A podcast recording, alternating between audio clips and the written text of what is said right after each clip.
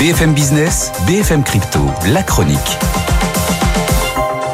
L'année des cryptos, elle a été mouvementée, procès emblématique, tentative de réglementation, succès auprès des jeunes, performance stratosphérique. Accrochez vos ceintures, Amaury de Tonquédec vous fait le point sur l'année 2023 plus 160%. Hein. C'est l'évolution du cours du Bitcoin en un an. Après une année 2022 compliquée pour l'écosystème crypto, de bonnes nouvelles ont fait monter le cours du Bitcoin ces derniers mois. Déjà, de plus en plus de personnes détiennent des cryptos. 10% des Français de plus de 18 ans en ont, dont 17% des 18-35 ans selon l'AMF.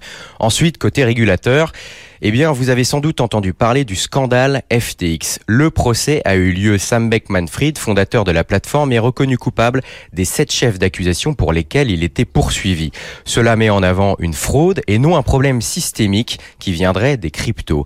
Quant à elle, la première plateforme d'échange au monde, Binance, est rattrapée par la justice américaine et condamnée à verser une amende de 2,7 milliards de dollars pour violation des règles de lutte contre le blanchiment d'argent. En France a eu lieu la radiation des premiers PSAN, hein, donc les prestataires de services sur actifs numériques, par l'AMF. Puis, la sélection naturelle s'est opérée sur le marché. Un ménage est en cours, cela assainit l'écosystème, redore son image et donc rassure. Enfin, côté finance traditionnelle, elle se rapproche de plus en plus de l'écosystème crypto. On l'a vu en France notamment avec SG Forge, la filiale de la Société Générale, qui annonce émettre une obligation verte tokenisée sur la blockchain Ethereum. Alors Amaury, on a vu 2023. Euh, à quoi on peut s'attendre en 2024 si jamais on peut prévoir? A priori, de bonnes nouvelles. Hein les taux des banques centrales devraient baisser. En tout cas, c'est ce qu'a sous-entendu Jérôme Powell, le président de la Fed aux États-Unis. Et ça, c'est bon pour les marchés, hein, en particulier pour les actifs dits risqués comme les cryptos. Ensuite, une date importante, avril 2024. C'est à ce c'est à ce moment-là qu'aura lieu le halving de Bitcoin. Qu'est-ce que c'est? C'est un phénomène qui se produit en moyenne, tous les 4 ans, c'est la diminution par deux des nouveaux bitcoins émis sur le marché, ce qui augmente donc sa rareté. Lors des précédents, le cours du bitcoin s'était apprécié dans les semaines qui ont suivi. Pour finir, on parlait des acteurs traditionnels de la finance qui sont entrés dans le Web3 cette année. Le mouvement devrait s'intensifier en 2024.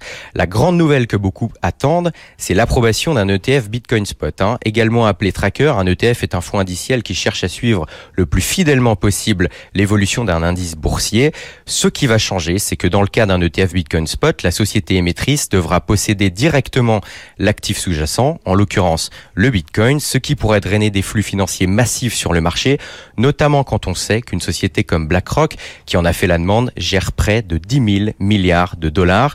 Pour vous donner une idée, la capitalisation actuelle du marché crypto, donc le Bitcoin plus toutes les autres crypto-monnaies, est de 1600 milliards de dollars aujourd'hui.